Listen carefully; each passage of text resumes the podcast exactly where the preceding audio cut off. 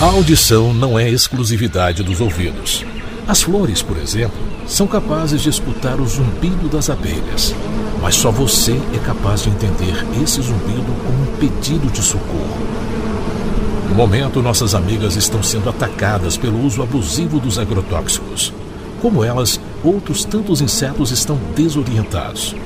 Mas, para além da denúncia, queremos levar você até o cemitério das colmeias. E para isso, tudo o que você precisa fazer é acompanhar a série de podcasts sobre a morte dos polinizadores, baseada numa reportagem produzida com apoio do fundo Amazon Rainforest Journalism Fund, em parceria com o Pulitzer Center.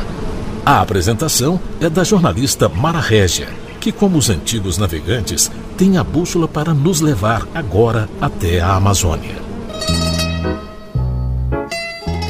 Princípio era uma bela terra. Águas são muitas, infinitas, em tal maneira graciosa que, querendo aproveitar, nesta terra dar-se-á tudo. Bela terra de solo fértil e terra preta, resultado da ocupação indígena. Mas anos mais tarde, com a chegada dos exploradores, as comunidades locais tiveram que amargar a ganância da ocupação colonizadora, sempre pautada pela exploração dos recursos naturais. Com Bela Terra não foi diferente. Localizada na região metropolitana de Santarém, mesorregião Baixo Amazonas, a 724 quilômetros de Belém, esse município paraense herdou a falência de Fordlândia, uma cidade criada nos moldes da arquitetura norte-americana em uma área de um milhão de hectares concedida pelo governo do Pará às margens do rio Tapajós com o objetivo de abastecer a Ford Motor Company com borracha de látex. Seu Francisco Bezerra Oliveira, cearense de Cedro, conhece bem a saga de Henry Ford em Belterra.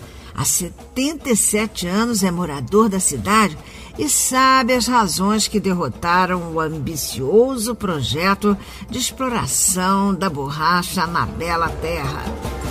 Sua visão privilegiada do passado, do presente e do futuro parece ter uma relação direta com a altitude de uma das caixas d'água que até hoje ele adora escalar como se fosse um fiscal guardião das quadras. Felizmente, seu Francisco não tem medo de altura, não é isso?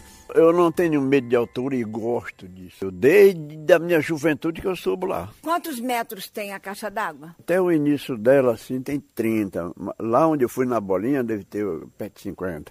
Essa caixa d'água é do tempo dos americanos, eles chegaram aqui em 34, né? Então, me conte a história da chegada dos americanos aqui, que o senhor deve saber de cor. Conversou é, com todo esse povo, muitos sei. já se foram, mas Alguma o senhor coisa. sabe a história, né? Alguma coisa eu sei. O que o senhor sabe?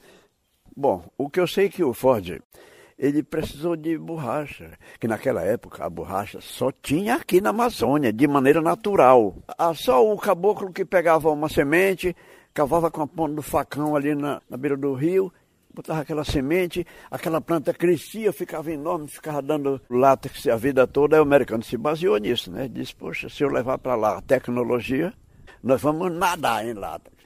Tentou em Fordlândia. Aí ele trocou. Se deu bem, mesmo assim só trabalhou 11 anos, de 34 a 45. Era 250 mil hectares o terreno todo, né? a mata toda.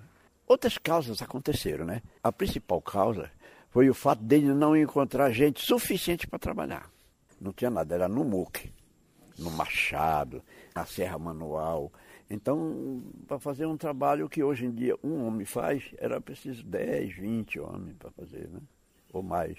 E junto com ele lá se foram as seringueiras, porque aqui a seringueira continua sendo uma referência, mas a gente está vendo inclusive uma pouca presença dela, embora tenha um bosque da seringueira aqui próximo, né? Sim, lá perto da prefeitura, né? Tem aquele bosque, quando ele chegar aqui, ele já estava. Para você ver a, Aquelas a... seringueiras são centenárias. São, essas são centenárias. É, agora o senhor acredita que essa experiência que infelizmente não trouxe o projeto sonhado possa se comparar à experiência que Belterra vive hoje com a presença da soja em tão grande escala, com tantos sojeiros aqui na região? Bom, essa experiência do Ford era uma experiência muito válida, só que, como você disse, não deu certo, né? A soja também não vai dar certo, porque o nosso solo não é apropriado para agricultura industrial. O nosso solo é pobre. O horizonte fértil do nosso solo é pobre. Então eles estão plantando nos primeiros anos, tudo bem, está dando alguma coisa, muito adubo, muita coisa química. Você acha que a fonte vai secar? Vai secar, porque esse nosso solo aqui, o solo da Amazônia, não é apropriado, ele é apropriado para a floresta. A floresta se mantém milhões de anos aí com as, o seu próprio adubo, com as folhas que caem e o ciclo da, da natureza, né? Cai a folha, aduba a terra, nasce novas árvores, cresce, morre, cai, foi adubo, e nós... só isso. Mexeu naquilo, tirou aquela matéria orgânica e queimou ou retirou. A terra não é suficiente para fazer agricultura de anos e anos, não. Que futuro o senhor vislumbra? É muito difícil porque aqui fica longe do rio, seis quilômetros no mínimo.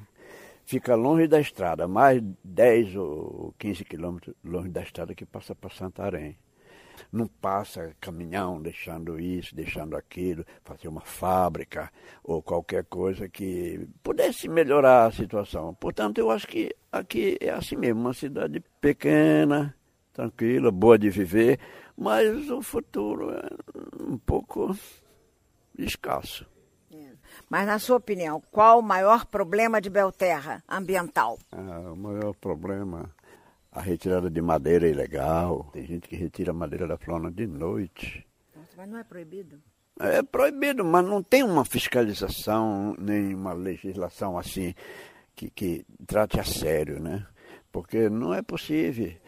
E esse é um dos problemas, porque você já anda na, numa estrada dessa, você vê áreas que ainda tem mata, mas a maioria é área já devastada, quando não é plantação, mas já é capoeira, mata de segunda, uhum. né?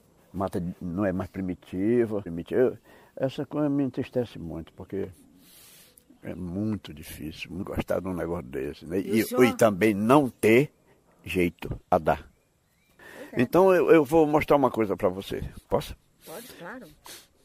Uma paródia que eu fiz. É um momento só, tá? Que eu vou pe pegar a, a viola. Se você foi até a terra, na certa de se lembrar que na estrada sete havia um lindo pomar Acabou-se o pomar lá da estrada sede e de todo lugar. Pois doaram as terras pro povo de fora a soja plantar. Eu só não faço nada, pois nem mesmo sei o que. Vejo a mata sumindo, o povo assistindo sem nada fazer. Nosso solo é tão pobre que o povo de fora vai se arrepender. Ai, ai, meu Deus, se nossa floresta desaparecer. É motosserra zoando, o tempo mudando e só faz aquecer. O arroz e a soja não faz nosso povo deixar de sofrer castanheiras seculares, bacabeiras, piquiais, jaranás, maçarandobas e até jacarandás. A lei protege, mas que proteção é esta? O trator e a motosserra todo dia fazem festa. Do paraíso ao deserto, Belterra sitiada pelos plantios de soja, vive hoje o pesadelo da devastação de suas castanheiras seculares, bacabeiras, piquiais, como disse na paródia da música Doralice de Moreira da Silva, o seu Francisco Bezerra Oliveira. Como ele, um outro cidadão da bela terra se vale da poesia para denunciar o risco ambiental da cidade onde nasceu e cresceu. Quero saber quem derrubou a castaneira, a seringueira quem será quem destruiu, quem arrancou e tocou fogo nas palmeiras, ganhou dinheiro, mas o mundo poluiu. Para além da poesia de seu João do Mel, no próximo episódio da série A Morte dos Polinizadores, você vai saber por que o avanço da soja cria cemitério de colmeias em Belterra. Reportagem de Mara Régia e Elizabeth Oliveira, com produção local de Isabelle Maciel e Gabriel Siqueira. Sonoplastia de Celso Rabelo.